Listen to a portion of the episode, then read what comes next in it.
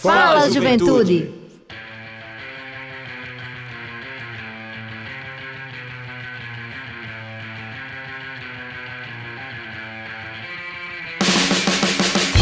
Oito horas e quatro minutos e está no ar Fala Juventude. Boa noite, Juventude Paraibana. Boa noite, ouvintes da Rádio Tabajara. Boa noite, você que está no seu carro, na sua casa, ouvindo.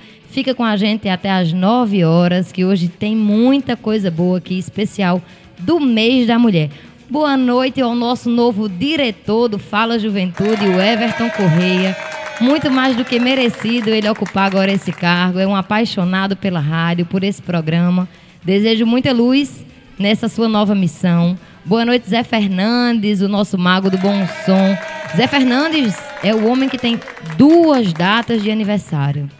Dia 7 e dia 15. Eu usava a mais recente para. Então, aí como eu não sei qual das duas, eu já estou dizendo que de antemão, Zé, muita luz para você. Seu aniversário é sábado. Desejo tudo de bom. Muito obrigado. Nossa querida Ioná Carvalho, aqui nas mídias sociais. Já está na, na live aí, ó. Quem quiser acompanhar também, ver os nossos rostinhos pela internet, é só entrar lá no arroba Fala Juventude 105.5. E boa noite a minha amiga, estava com saudade de dividir bancada com você, Denise Miranda. Boa noite, vai enjoar, porque estamos no mês de março e essa bancada é feminina, viu? Obrigatoriamente, eu me recuso nesse momento a dividir bancada com meus colegas, me perdoem. Boa noite, gente. Boa noite a todo mundo que está aqui no estúdio.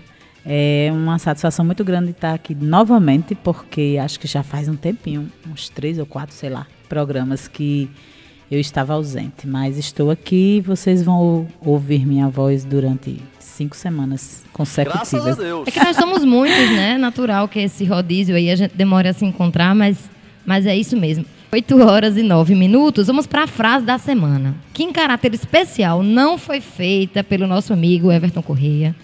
Por se tratar do mês de março, eu pedi licença a ele, peguei para mim, quem trouxe a frase dessa semana fui eu. E é de uma pessoa que me inspira bastante, que é da poeta feminista contemporânea, uma escritora de mãos cheias, que tem dois livros lançados, que é o outro, Outros Jeitos de Usar a Boca que foi lançado em 2015, e também O que o Sol faz com as Flores, lançado em 2017. Eu trouxe essa frase para vocês que fala: Qual é a maior, a maior lição que uma mulher pode aprender? Desde que desde o primeiro dia, ela sempre teve tudo o que precisava dentro de si mesma. Foi o mundo que a convenceu que ela não tinha. Então, é. Pra... o nome dela? Rupical. Não disse. Não. Rupical. É dela essa frase. E é isso, né? Nós mulheres, a gente, a gente sabe que nós somos convencidas diariamente que nos falta algo. Mas eu tenho sentido aí nessa nova geração uma corrente de mulheres de mão dadas, unidas, falando mais sobre sororidade. É uma delícia você participar de rodas de conversa, você chegar ali na juventude, saber o que eles estão conversando. E vem inclusive o Big Brother, né, Denise? A gente já falou disso aqui outras é vezes na importância que teve esse Big Brother, quando a gente se questiona de onde tiraram tantos homens machistas. E, a gente e está fala, tendo, né? Porque é. eu não tenho mais acompanhado com tanta frequência, porque eu estou com outra atividade de noite, mas é, essa semana eu vi uma cena, eu vou precisar falar agora, bem ligeirinho, porque eu achei. Entra aí no que, nisso que você está falando. A menina namorava com um menino lá dentro, ele foi embora e ela se culpando de todo aquele processo, porque ele se, se envolveu afetivamente com outra pessoa lá e tal.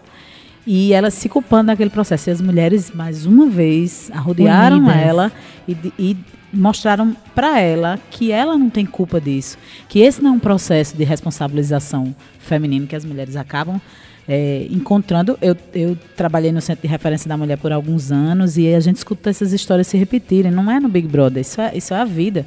As, algumas mulheres, uma grande parte delas, acaba se, é, se sentindo culpada por todas as fragilidades e mazelas que o relacionamento traz. E aí as meninas fortaleceram Mas na última festa da semana, essa pessoa que você está citando, que é a Gabi, gritou, né? Big Brother, eu estou de volta. Então ela já entendeu a libertação que ela teve com a saída de Guilherme. Olhou para dentro. Olhou para dentro. E é uma delícia. É uma delícia a gente escutar pessoas falando sobre sororidade, sobre empatia. É um processo que a gente constrói, a gente que milita no, na militância de feminismo, a gente tenta isso faz tanto tempo. E é uma delícia ver isso sendo construindo. E esse é o nosso tema de hoje. 8 horas e 12 minutos. Vamos para o nosso editorial, Denise? Bora lá. Fala, juventude! O Dia Internacional da Mulher existe enquanto data comemorativa como resultado da luta das mulheres por meio de manifestações, greves, comitês. Essa mobilização política, ao longo do século XX, deu importância para o 8 de março como um momento de reflexão e de luta. A construção dessa data está relacionada a uma sucessão de acontecimentos. Março é o mês em que as mulheres do mundo todo saem às ruas para reivindicar direitos iguais. No Brasil, o cenário é de aumento da violência machista, de ataques aos direitos trabalhistas e previdenciários, de precarização do trabalho e informalidade causados pela falta de um olhar atento por parte do governo federal. A gente está vivendo um retrocesso em relação às políticas sociais e a gente sabe que isso afeta diretamente a vida das mulheres, principalmente das mulheres negras. É preciso denunciar sim, mas apontar um cenário de esperança que brota somente através da luta das mulheres. Aqui na Paraíba, os investimentos e cuidados com essa política pública são crescentes. E é por isso que hoje nós convidamos uma pessoa muito especial para abrir esse mês de março, que vai ser um mês onde todos os, os nossos temas serão voltados para esse, esse público. Mas hoje nós trouxemos a, a pessoa, talvez uma das principais agentes públicas desse dessa pauta tão importante. E a gente está aqui no estúdio com a secretária de Estado e Mulher e Diversidade Humana, Lídia Moura. Seja muito bem-vinda, Lídia. Boa noite. Obrigada, boa noite para todas as pessoas que nos escutam. Eu quero cumprimentar Raio, Denise, Ioná, Zé Fernandes, que vai fazer aniversário Amanhã, não, sábado. Sábado. Então, tem show, hein? Oh. Maravilhoso para você ir. Já dando spoiler. E o Everton, que está aqui conosco, todas as pessoas que nos ouvem. Muito obrigada pela oportunidade. Pra... É sempre bom beber nessa fonte aqui da juventude, que nos inspira, né? Que tem tanta energia para tocar o barco aí, né? Em alguns momentos fomos nós e daqui a pouco são vocês. E isso é muito bacana. Essa, essa renovação é sempre muito boa. Eu gosto muito de me aliar à juventude não só pela energia de quem tem tantos sonhos ainda, mas porque eu acho que aqui há muito para a gente aprender, muito mesmo.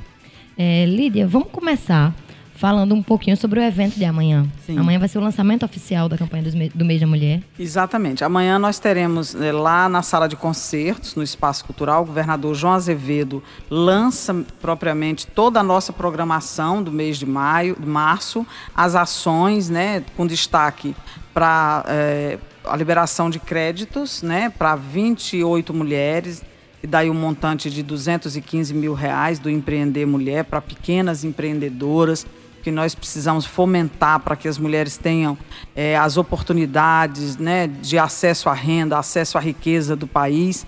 Então, amanhã nós teremos é, essas mulheres contempladas, mas é importante registrar que no ano de 2019 é, foram contempladas 123 mulheres com um montante de 570 mil reais, né?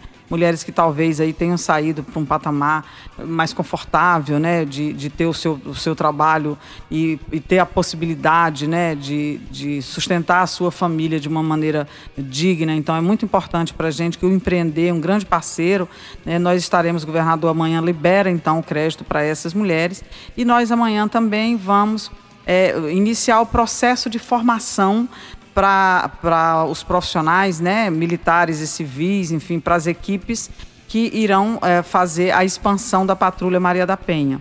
A Patrulha Maria da Penha, que já está em, em 26 municípios, né, a João, Grande João Pessoa, Litoral Norte e Litoral Sul, a partir dessa formação, porque é um processo de formação, um curso de 80 horas, há um diagnóstico, visitação às comarcas, mas o que é importante é que vai se viabilizar, é, no início talvez do primeiro semestre a gente já consiga estar com ela efetivada, para a região de Campina Grande e região do Brejo, região do Cariri. Serão mais 107 cidades que vão poder contar com esse programa que tem sido muito eficaz. Amanhã também nós entregaremos o, o relatório do GTI, é, do protocolo de feminicídio, e é, nós é, temos uma vasta agenda cultural. Quando eu falava para é, Zé Fernandes, no sábado a gente tem aí, lá no Espaço Cultural também, as gatunas, Duda Beat, né, que também é para um público que é uma, uma cantora mais jovem, mas uma cantora feminista muito interessante, da sofrência pop, né? E estaremos lá comemorando, porque é preciso também fazer as comemorações. É, simboliza resistência, luta, temos muito a percorrer, mas é também um momento de nós é, festejarmos, celebrarmos essas conquistas e essas lutas mesmo, né, que nos inspiram e que nos garantem ter uma sociedade mais justa. É, Lídia, você falou aí da, da ampliação da Patrulha Maria da Penha. Como ela funciona? Porque a gente sabe que tantas mulheres têm receio de fazer essa denúncia. Verdade. É, então, a gente sabe que se, se sentem mais à vontade em conversar isso com outras mulheres. Como funciona a Patrulha Maria da Penha? A Patrulha Maria da Penha é um programa integrado, da, é, tá lá na Secretaria da Mulher e da Diversidade Humana, coordenado por nós, mas é uma parceria com a Segurança Pública, né, por meio da Polícia Militar e da Polícia Civil. É para tratar da, daquelas mulheres que têm, já fizeram denúncia, têm uma medida protetiva ou solicitaram a medida protetiva, né? Porque os centros de referência atendem as mulheres até aquelas que não denunciaram. No caso da patrulha, não. Nós percebíamos que havia uma lacuna. No momento que você denuncia a agressão ou o ciclo da violência que você vivencia, o agressor, naquele período, até o juiz deferir ou uma juíza deferir a, a medida protetiva que ela havia solicitado, o agressor às vezes voltava ainda mais violento, né? E aí até aconteciam alguns feminicídios. Então, nós, na Paraíba, é, quando a, o programa integrado foi implantado, a gente toma a decisão, né? E, e aí nós somos muito gratas ao governador João Azevedo, porque ele compreendeu a, a, o tamanho, a envergadura desse programa e nos autorizou a fazer desse modo, é que a, a mulher, quando ela denuncia, imediatamente ela já pode ser acionada na patrulha, independentemente de ter é, havido a, ao deferimento da medida protetiva. Nós não vamos poder acompanhar o agressor, mas nós podemos acompanhar aquela mulher, né? Nós temos um convênio também é, parceiro nesse, nesse processo Tribunal de Justiça, a gente acessa o PJE, e a, a partir desse acesso também nós podemos acompanhar essas medidas protetivas e os processos que porventura houver. Então, a, mas nós, o que é fundamental, o que é o diferencial também, é que é uma equipe multidisciplinar que vai recepcionar esta mulher, vai fazer esse atendimento inicial, vai explicar para ela o funcionamento, vai inseri-la no, no programa integrado de proteção e eh, nós temos uma equipe que é assistente social, psicóloga, advogadas. Então, o primeiro contato dessa mulher é com uma gama de serviços e atendimentos. A partir daí é feito um plano com a polícia militar e se passam a fazer as rotas, né, as visitas, depois as rotas eh, de monitoramento. Mas quando eu digo diferencial, é porque não basta só você conter a violência. Se fosse só a questão ostensiva, se, é, nós não precisaríamos até de um programa como este. Então, bastava a gente ligar, acionar a polícia. E nós precisamos sim conter a violência também, mas nós precisamos de um aspecto preventivo e de atendimento multidisciplinar a essa mulher completo, porque a violência é complexa e nós temos de enfrentar também de uma maneira completa, né? Então, é para que elas tenha, seja contida a violência, a polícia faz isso muitíssimo bem, mas que também ela possa sair do ciclo da violência. E ela só vai sair do ciclo da violência se houver o amparo de uma rede de atendimento, de atenção a essa mulher. Nós temos na Paraíba uma das redes mais fortes do país, que é a Reancave, que é, é, são vários órgãos dentro desse processo do atendimento, e nós nos valemos dessa rede para que essa mulher seja de fato amparada e fortalecida para que ela saia do ciclo da violência. Então, tem a parte da denúncia e esse acompanhamento, ele é, é sistemático. Né? Então, hoje nós temos mais de 190 mulheres sendo acompanhadas permanentemente. A patrulha já fez mais de 5 mil atendimentos, mas tem essas 190 mulheres hoje, nós acompanhamos a vida dela, ela dispõe de um telefone que não é divulgado, que é apenas para quem está inserida no processo. Então, é, é 24 horas, se houver qualquer problema com ela, além de ela poder acionar o 190 e o 197, ela pode acionar esse nosso plantão, que as assistentes sociais ou psicólogas ou advogadas vão fazer também esse acompanhamento daquela violência que ela porventura esteja sofrendo naquele instante, daquela necessidade de acionar, seja uma delegacia, seja um hospital, seja um serviço público. Então, ela está protegida desse modo. Então, é muito bacana eh, esse sistema. Nós agora vamos caminhar, inclusive, para uma parceria é, com alguns setores do judiciário para que essa mulher tenha também é, a probabilidade não só da assistência psicológica que ela já tem, mas que seja ampliada, como também nós procurarmos mecanismos de formação profissional para que ela possa ter oportunidade também da, ou da empregabilidade ou de algum modo do acesso à riqueza. Eu fico muito é, gratificada de escutar uma fala assim, porque é, eu trabalhei no, eu já falei no Centro de Referência da Mulher faz muitos anos e de lá para cá o que isso cresceu. Às vezes a gente vê tanta coisa negativa que a gente acaba não conseguindo fazer a avaliação do que de grande já foi construído aqui nesse estado. E saber que isso é uma construção é, democrática e rica, porque eu sei que ela é feita com os movimentos, é feita com diálogo e totalmente rumando contra a maré que o Brasil vem, vem travando. Então, assim, a gente se sentir num estado onde a gente se sente minimamente protegido, que a gente sabe que a política pública ela está construindo história na vida dessas mulheres, que que pode não ser você que está nos ouvindo, mas você conhece alguém. A gente sempre conhece alguém que sofreu ou sofre violência. E aí, como é que a gente está tá escutando isso e a gente não consegue abrir os olhos e se sensibilizar para um, uma coisa tão delicada como essa, né? É, na verdade, a, a, violência, essa complexidade a que eu me refiro, nós temos de ter muita atenção e, e nesse momento, que é o mês de março, que é um mês é, em que se comemora o Dia Internacional da Mulher no dia 8, mas se estendem vários debates, não só sobre a violência, mas o empoderamento da mulher. É muito importante que a sociedade se agregue, porque nenhum governo dará conta. Nem o governo federal, nem o governo estadual, nem o governo municipal. Nós temos o dever de ter vários serviços e lutarmos junto com essa rede, com a... mas a sociedade precisa se engajar. E de que modo? Como é que você pode dormir tranquilo ouvindo a sua vizinha aquela pessoa que você dá bom dia em outras ocasiões, sofrendo uma violência, às vezes tem um barulho terrível, é, de pancadaria, né, de, de todo tipo de agressão, e você ficar impassível diante daquilo. Então a sociedade precisa sim. Aí você, algumas pessoas dizem, olha, mas eu telefonei para a polícia, a polícia veio, ela negou. A violência tem uma complexidade tal que às vezes a mulher para se preservar, para preservar a vida de um filho, de um familiar ou de uma mãe ou a dela própria, ela nega sim. Mas na hora em que você ligou para a polícia, tem um milagre que você já operou. E qual é este milagre? Você impediu um feminicídio. Então é muito importante, você interrompeu aquele ciclo. Aquele ciclo ainda vai se repetir, pode acontecer, mas pode ser que ela já dê um passo. Mas o que é importante é que você ajude aquela mulher e aquelas crianças que estão em volta, a que naquele instante nós não vamos perder uma vida. Então, quando eu digo que a sociedade precisa se engajar, nós precisamos criar uma rede solidária.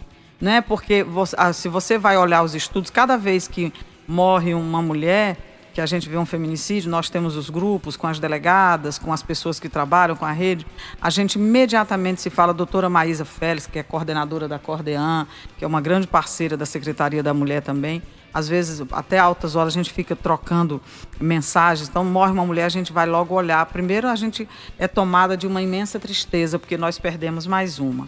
Mas imediatamente, de maneira profissional, nós temos de fazer isso também, até para combater e para é, fazer né, é, o enfrentamento a essa violência. E nós vamos verificar aquela mulher, na, grande, na esmagadora maioria, ela não passou pela rede. Ou seja, ela não fez uma denúncia ou ela não teve um atendimento. Então, essa mulher está fora da rede, porque quando ela está na rede, a, a, o nível de proteção acontece, ele se dá. Então, mas aquela mulher que não denunciou, tem alguém que vê aquela violência dela. É um familiar, é um vizinho, é um colega de trabalho. Alguém viu. Toda vez que se vai apurar, as delegadas dizem muito isso para isso no processo do inquérito, é, há relatos pessoas, alguém silenciou. Alguém né, silenciou. Então, nós precisamos dessa rede solidária, porque senão a gente também não dá conta. A gente precisa dessa rede solidária para começar a enfrentar. É, são os apitos mesmo, sabe? É a gente gritar, é a gente é, se fortalecer nessa rede de empatia, de sororidade, de solidariedade de toda a sociedade, para que a gente possa, junto com os mecanismos que nós temos, são mecanismos eficazes, tem uma rede de atendimento, tem os serviços do Estado, é, tem é, programas como a Patrulha Maria da Penha. Enfim, nós estamos fazendo esse enfrentamento, mas nós precisamos da sociedade nesse processo. E Lídia traz uma informação muito importante que os ouvintes precisam em casa ficar atentos. O, a violência doméstica familiar ela não é de âmbito privado mais. Há muito tempo que ela já foi instituída como como crime de esfera pública. Se você vê, Pode você tem o colher, né? direito, né? exatamente. Porque há muito tempo isso foi, foi, foi é ditado verdade é, efetivo na vida das pessoas, mas ele não é mais. Você pode e deve denunciar. Inclusive, seu anonimato precisa ser preservado, mas você não pode deixar de fazer por conta disso. Porque hoje é a tua vizinha, mas amanhã pode ser você, pode Verdade. ser sua mãe, sua irmã. 8 horas e 34 minutos. Eu queria contar para vocês que eu fui para o lançamento de uma exposição fotográfica que foi promovida por duas professoras universitárias aqui da UFPB. E foi uma coisa linda demais. Gente, são fotografias tiradas é, das Índias, algumas gestantes e outras parteiras. E aí, como eu estive no lançamento, eu tive a oportunidade de conversar com elas, entender um pouco mais sobre essa exposição fotográfica e eu trouxe um pouquinho para vocês. É, vamos ouvir primeiro a professora Águida Aquino, que é uma das fotógrafas da exposição. Olá, boa noite pessoal aí do Fala Juventude. Eu sou Agda Aquino, jornalista, fotógrafa e professora de fotografia. Queria falar um pouquinho sobre a minha exposição com a minha amiga fotógrafa Valdite Lopes, que está aberta ao público até o dia 31 de março na Casa da Pólvora, aqui no Centro Histórico de João Pessoa. A gente fez fotos, registros fotográficos de mulheres do povo potiguara aqui do nosso litoral norte do município de Baía da Traição. São imagens fortes de beleza dessas mulheres, algumas delas grávidas, outras parteiras, né? O nome da exposição é Mulheres Potiguaras Retratos. Esse momento que a gente vive hoje de lutas de vários povos, de mulheres, de negros, de indígenas, a gente resolveu mostrar para o público a beleza desse povo que resiste aqui desde a invasão dos primeiros povos estrangeiros, né, há mais de 500 anos, e até hoje está aqui na luta para a sobrevivência e não só sobrevivência, para permanência com as suas tradições. A gente resolveu mostrar um pouco disso para o público e queria convidar todos e todas para virem visitar também. O mais interessante de, dessa exposição é que eu tive a oportunidade de ouvir de Cida, que é uma índia potiguar, que é a primeira vez que eles recebem algum retorno porque as universidades geralmente vão para lá, pesquisam, estudam, usam como fonte de informação, mas que nunca trazem de volta o material é, concluído. E depois dessa exposição que está hoje na Casa da Pólvora, a exposição vai para lá, vai para uma oca, vai ficar com, com os índios. E assim, elas estavam bastante felizes com essa proposta. E eu também conversei com Cida, que é essa índia potiguar que eu citei, sobre a importância dessas ocupações de espaço. Vamos ouvir para dar visibilidade, né, a questão, as temáticas da mulher, tanto na saúde como na educação, no meio ambiente, na segurança alimentar, né, porque é, as práticas de governos, elas também têm que visar e têm que respeitar, né, dentro das diretrizes que são propostas para fazer esse atendimento às populações indígenas. Eles precisam ser feitos, mas eles também precisam ter o respeito. Tem que respeitar a nossa cultura, a nossa tradição né, juntando o conhecimento científico ao nosso conhecimento, respeitando as nossas especificidades. É, vocês acabaram de escutar o áudio de Cida, ela é índia potiguar e ela é enfermeira também, né? Enfermeira, parteira. Enfermeira, parteira. E assim, a experiência dela, é, a fala dela é, é advinda de uma experiência que ela tem com êxito nesse, nesse povo, né? Eu tive a honra de passar um, uns foram quatro dias, eu acho, num, numa tribo potiguara lá do litoral norte, a convite de um colega, e é um povo muito acolhedor. Eu me senti em casa, a dificuldade foi voltar. Sempre, né? 8 horas e 37 minutos. Lembrando, para você que está nos ouvindo e quiser fazer perguntas à secretária Lídia Moura, entre em contato conosco ou através do 3218-7933, 3218-7934 ou através do nosso Instagram, que é o arroba Fala Juventude 105.5. Vamos voltar a conversar com Lídia Denise.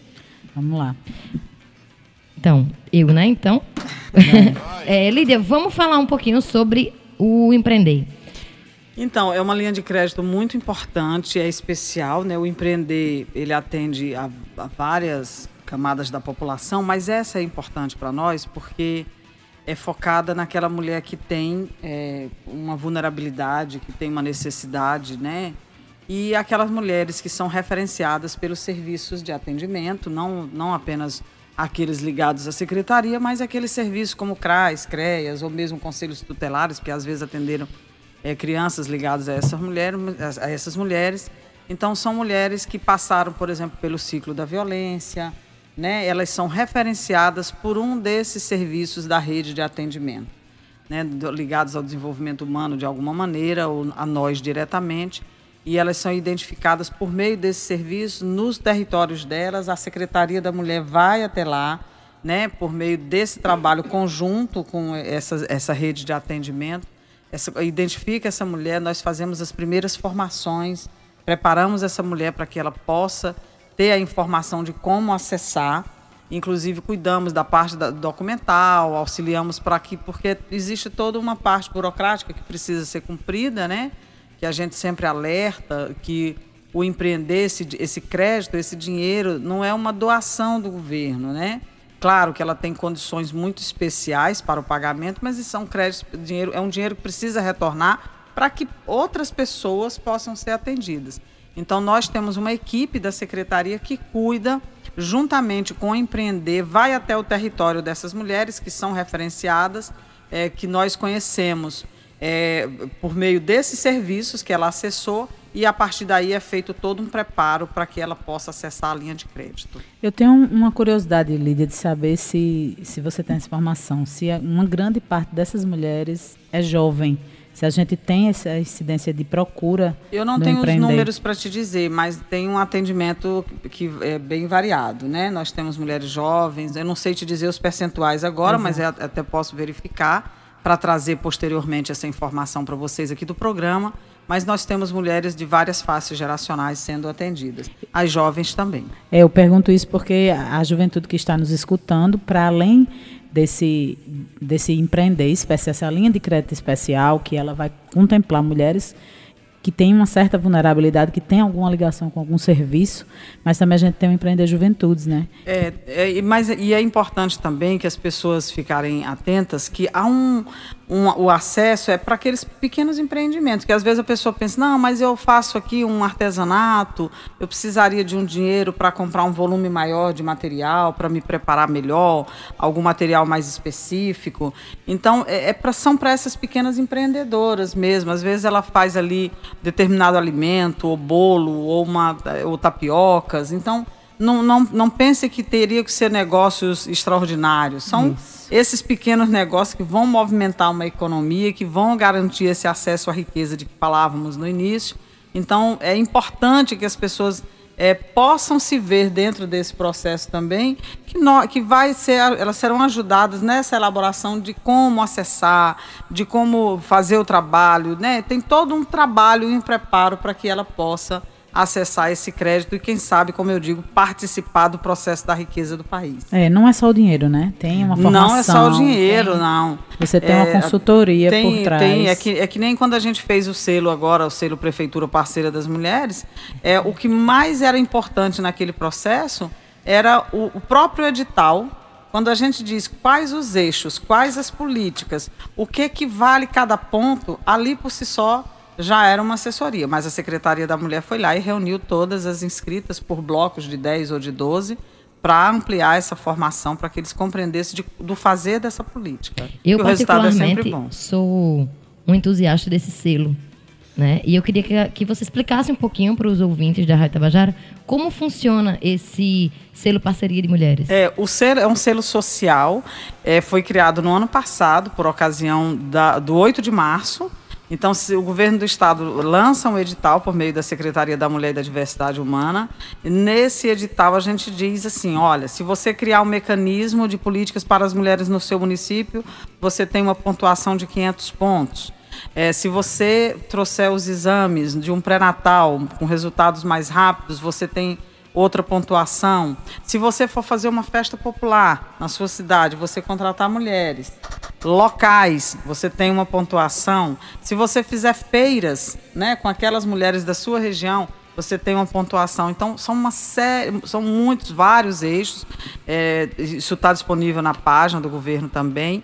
E aí essas, essas é, é, prefeituras se inscrevem a gente então auxilia, é, ajudando a tirar as dúvidas de como fazer, como é que se elabora, porque você vê que a, a, o mecanismo né, da, da política para a mulher no município, às vezes o prefeito está ali e ele cria hoje, mas quando ele sai, ou daqui a pouco ele acha, não, é melhor tirar isso, deixa de existir, perde-se às vezes uma política. Então, se você cria na forma de uma lei, já é mais difícil, né? Ele vai, vai permanecer, Estado, vai né? ficar ali a, a, aquele trabalho. Então, foi muito especial porque as prefeituras, 54 prefeituras se inscreveram, que já foi para um primeiro ano de lançamento de um selo, a gente esperava 10% dos municípios inscritos, Excelente. então nós tivemos um número muito bom e desses 54, 36 conseguiram cumprir o edital e ter acima dos 3 mil pontos. Teve cidade que alcançou 6 mil pontos, mas acima dos 3 mil pontos confere a essa cidade. E aí você vai dizer, um selo social, secretária, tem dinheiro, ganha o quê? Olha, eu duvido que um prefeito que ganhe hoje a marca, a sua cidade tem lá, Prefeitura Parceira das Mulheres, eu duvido que ele queira perder, não é? ou que ele, o opositor, se porventura entra, diz, olha, não quero saber disso. Eu acredito que as mulheres vão se apropriar é, dessa conquista, deste patrimônio, daquelas políticas que foram incorporadas e a gente está movimentando. É muito importante o selo social. Eu sou entusiasta. Quando a gente lançou essa ideia, no começo as pessoas diziam assim: olha, Lídia, mas sim, a pessoa ganha o que mesmo? a pessoa ganha políticas públicas lá na sua cidade. O prefeito ou a prefeita ganha essa visibilidade, mas ganha, sobretudo, é, é esse fazer todos os dias voltado para as necessidades das mulheres que a gente, porque fica fora do mercado de trabalho, porque a sociedade nos viu como é, é, de segunda classe, porque nós demoramos a acessar as universidades, não porque não tivéssemos competência, mas porque não era permitido às mulheres, por uma série de dificuldades. O direito de votar é muito recente, são 80 e poucos anos apenas. Tudo isso faz com que você esteja fora, que você precise de políticas afirmativas para equilibrar esse jogo e para que a sociedade possa colocar você no patamar de igualdade para você poder acessar, inclusive, os serviços públicos, né? Um selo, inclusive, ele abre portas para outras questões que os, que os prefeitos aí afora vão precisar. Exatamente. E nós vamos ter a né? premiação desse edital, que foi lançado no ano passado. Nós vamos ter a premiação no próximo dia 12, no Teatro Paulo Pontes, com essas prefeituras e suas equipes, né? Vai ter uma série de intervenções muito interessantes com a presença do governador João Azevedo. E é, eu, eu sou bastante entusiasta, eu acredito que quem ficou de fora nessa primeira edição não vai querer ficar de fora na próxima. Pelo menos isso, não é? Que participem. Então fica aí o nosso alerta às prefeituras que nos ouvem para participar, para procurar mais informações. É. Onde buscar essas informações? Lídia? Essas informações estão na página do Governo do Estado. Podem acessar paraíba.pb.gov.br que você vai encontrar todas essas informações. Né? O selo social é uma parceria da Secretaria da Mulher, da FAMUP, Federação dos Municípios, e a SEDAM, a Secretaria de Articulação Municipal. Ótimo. Vamos falar agora um pouquinho sobre o relatório do grupo de trabalho interinstitucional de feminicídio. Agora não travou não, viu? Deu tudo agora, certo. Agora deu certo. então, esse grupo trabalhou durante todo o ano de 2019. São várias instituições lá, além de, de, várias secretarias, né, de órgãos governamentais que estão inseridos dentro desse grupo, que é coordenado pela Secretaria da Mulher e da Diversidade Humana, uma parceria com ONU Mulheres e aí tem Tribunal de Justiça, Ministério Público, Defensoria Pública, Secretaria de Segurança Pública, enfim, universidades, várias entidades juntas é, fizeram várias discussões. Foi um ano inteiro de, de encontros, de debates, de formulações para identificar uma série de, de situações e estabelecer um protocolo que requer mais ou menos o seguinte: como serão atendidos os casos de feminicídios para que haja uma reparação tanto em relação à vítima quanto a seus familiares. Como essas instituições vão fazer esse atendimento? Os casos de feminicídio, é, como é que serão tratados no âmbito da Secretaria de Segurança Pública? Como é que serão, serão tratados pelo Tribunal de Justiça? Como é que o governo do Estado se compromete a tratar? Então, a partir desse relatório que já está concluído, que é a etapa inicial, a primeira etapa concluída, nós vamos entregar para o governador, são mais de 200 páginas, para que ele tenha conhecimento de como se trabalhou durante este ano em torno disso. E agora, em março, é, todos esses órgãos vão enviar para a nossa coordenação é, os planos de ação de cada órgão destes. Esses planos de ação serão compilados no mesmo documento. ONU Mulheres vai vir aqui, porque é uma parceria com ONU Mulheres, e a partir daí, então, se adota esse protocolo no estado da Paraíba. Então, acredito que no ano de 2020, nós, no primeiro semestre ainda, é a nossa intenção, tenhamos concluído mais um importante instrumento, porque Inclusive, é, é, até os casos de feminicídio, às vezes, em alguns lugares, é, morre uma mulher, você trata aquilo como um homicídio, você trata sem o olhar do feminicídio, às vezes um detalhe de uma circunstância. Na Paraíba, não. Na Paraíba, morre uma mulher, o primeiro olhar é de feminicídio. Às vezes, ele pode ser descartado, né, de, de não ser um feminicídio, pode ser descartado porque tem uma qualificadora, amplia a pena. Tudo isso é muito importante porque às vezes a mulher sofreu ali, foi, foi vítima de um feminicídio e às vezes você está tra tá tratando como um crime comum, né? E não um crime de ódio contra aquela mulher.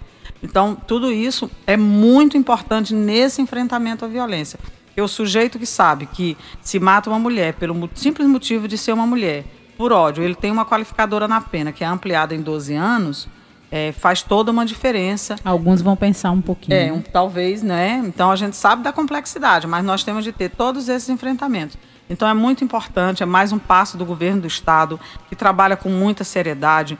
Um governo não são só as obras, as obras são muito importantes. É, a, a Secretaria da Educação, da Saúde, todas elas têm um trabalho hercúleo para garantir qualidade de vida para a sociedade, mas também temos esse tipo de iniciativa, os direitos humanos, o enfrentamento à violência contra as mulheres, o combate ao racismo, o combate à LGBTfobia, tudo, todas essas são tarefas de governos sérios e nós temos esse trabalho aqui na Paraíba, como disse Denise, na contramão, inclusive, é, do governo federal que tem abandonado essas políticas, é, sobretudo em relação às mulheres e à população LGBT.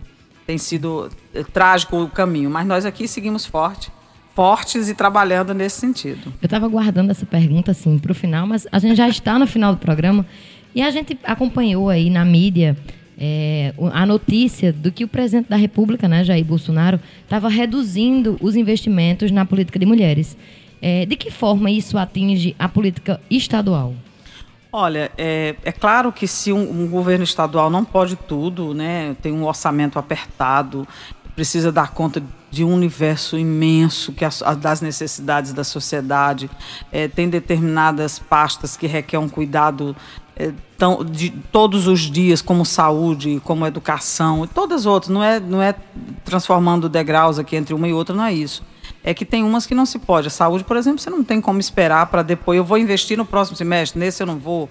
Isso é impossível. Né? Então, é claro que um governo precisa desses investimentos federais. E a gente vê com muita tristeza Agora mesmo nós é, buscamos contato com a Secretaria Nacional de Política para as Mulheres, né, do, do governo federal, e nós fomos comunicados de um pequeno curso é, de formação para empreendedoras, né, para buscar realmente essa questão do empreendedorismo. Depois a gente verificou que eram oficinas, mas ainda assim nós insistimos, estamos pedindo.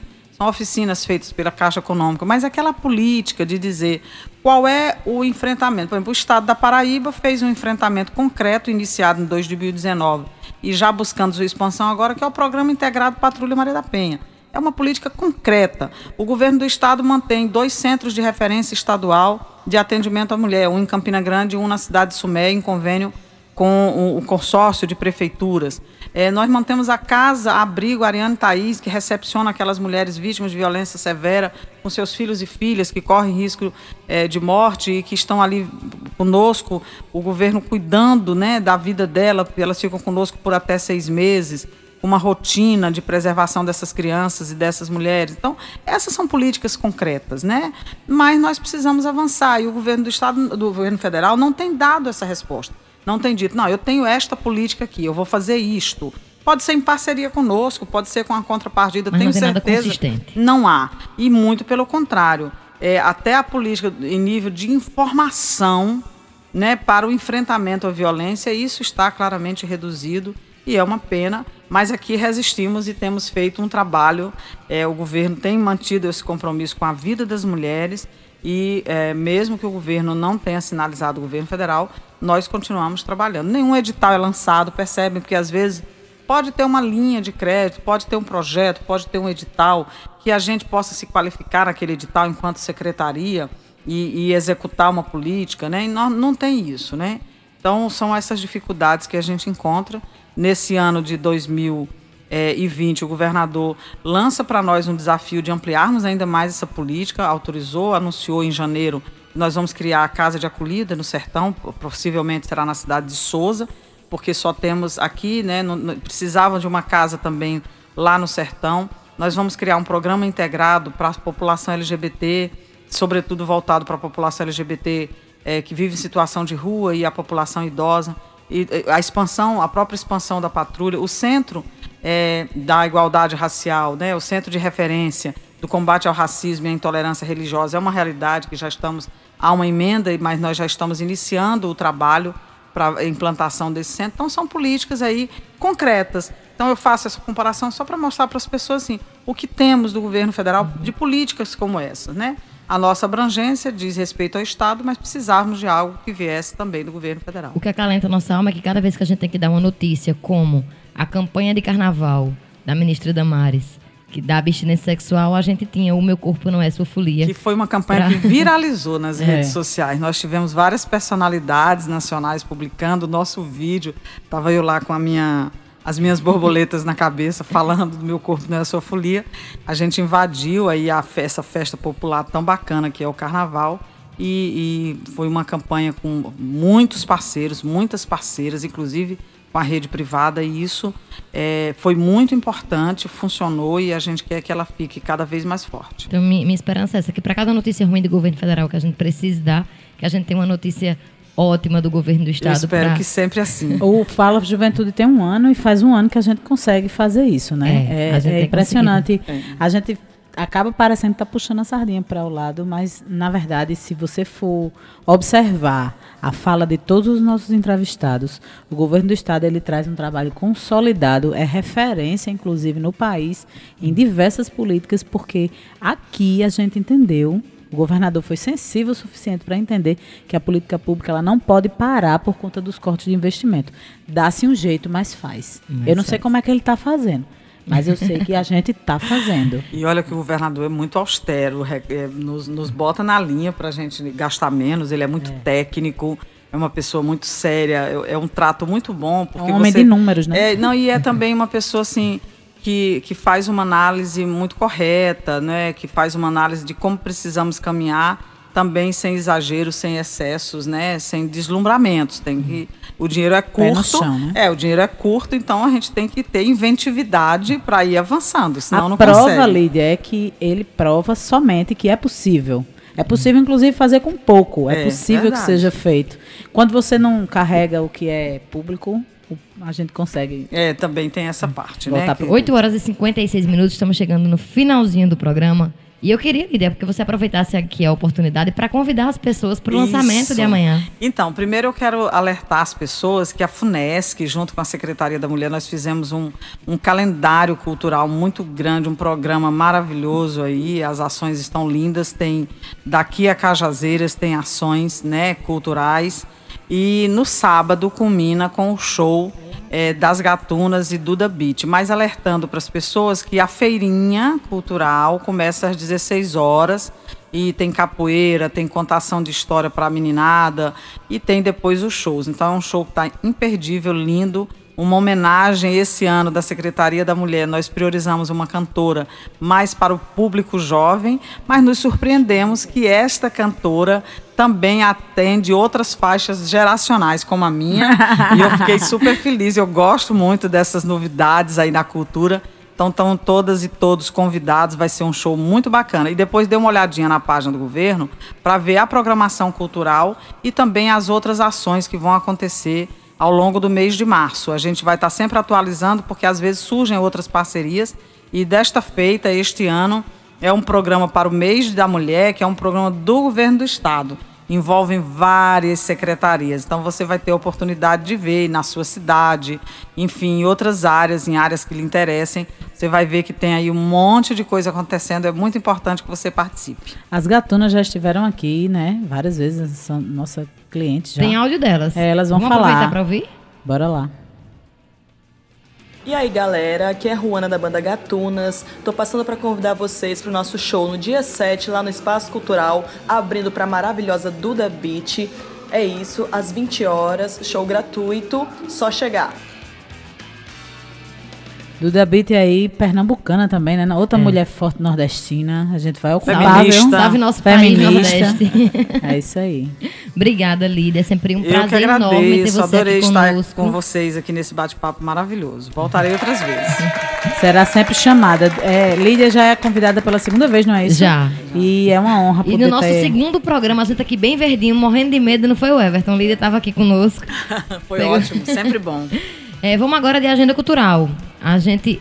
A nossa secretária já deu spoiler aí, a gente já ouviu também as meninas das Gatunas, mas também tem o after, gente, do Gatunas e de Duda Beat, que vai ter o violão da madrugada. É. Tradição, né? É hora dos artistas, é hora dos artistas descansarem, também tá na vez deles. Então é sábado no Bar do Baiano, é, de meia-noite o estandarte arrodeia o quarteirão. É um mas chega cedo, viu? Porque a festa começa cedo. É. Depois do show de Dudu Meia-noite é o menor percurso de carnaval que você Tem já viu. Tem gente que ainda corta caminho por dentro do bar do Baiano. É, eu sou dessas, viu? Eu sou dessas que eu tenho preguiça. É, o nosso diretor aqui me entregou uma chamadinha de última hora. A Fundação Caso José Américo convida para a Feira de Antiguidades do Nordeste, que será realizada domingo, gente. não é? será realizada domingo, no dia 8 de março, das 10 às 17 horas, em homenagem ao Dia Internacional da Mulher. Eu vou lá. Olha aí, a nossa secretária. Quem for vai encontrar com a nossa secretária. Com a participação de antiquários e colecionadores da Paraíba, Pernambuco e Rio Grande do Norte. Então dá uma chegadinha por lá de 10 às 17 horas no domingo, que vai conferir aí essa feirinha é isso, 9 horas? É, só para reforçar, o show, a feirinha abre às 16, isso. mas o show é às 20. Às 20. Então, quem quiser ir para um, para outro, para os dois, eu iria para os dois. Eu vou, né? Estarei lá, com certeza. Então é isso, gente. Você que ficou conosco até agora, meu muito obrigada. E na próxima quinta-feira, às 20 horas, estaremos de volta com mais programa especial em homenagem às mulheres. Um salve para todo mundo que nos ajudou. Hoje eu vou pular a ficha técnica que tem uma música aí maravilhosa da Duda Beat que Zé Fernandes separou pra gente. Até a próxima quinta. Você domina todos os meus pensamentos e eu não nego que eu quero envolvimento, vai. Você domina todos os meus pensamentos e eu não nego que eu quero envolvimento, vai. Bonitinha, zela por mim, vivendo em paz a minha solidão. Nem de romance eu estava afim, você chegou e me deixou no chão, como foguete sem mais nem porquê. Tirou o rumo da minha expressão. Agora não sei mais como viver sem ter você na minha. Chega de tanta bobagem, de tanta besteira. Sei que você sabe se eu entrei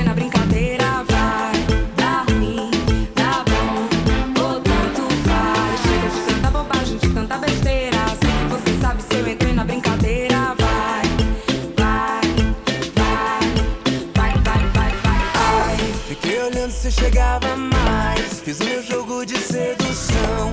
Olhei pra todos os boizinhos, nenhum deles tem comparação. Se duvidavam marcar um date, facilitar a comunicação. Olha, eu juro que se tu me pega, tu não esquece mais. Chega de tanta vontade, de tanta besteira. Sei que você sabe se eu entrei na brincadeira. Vai,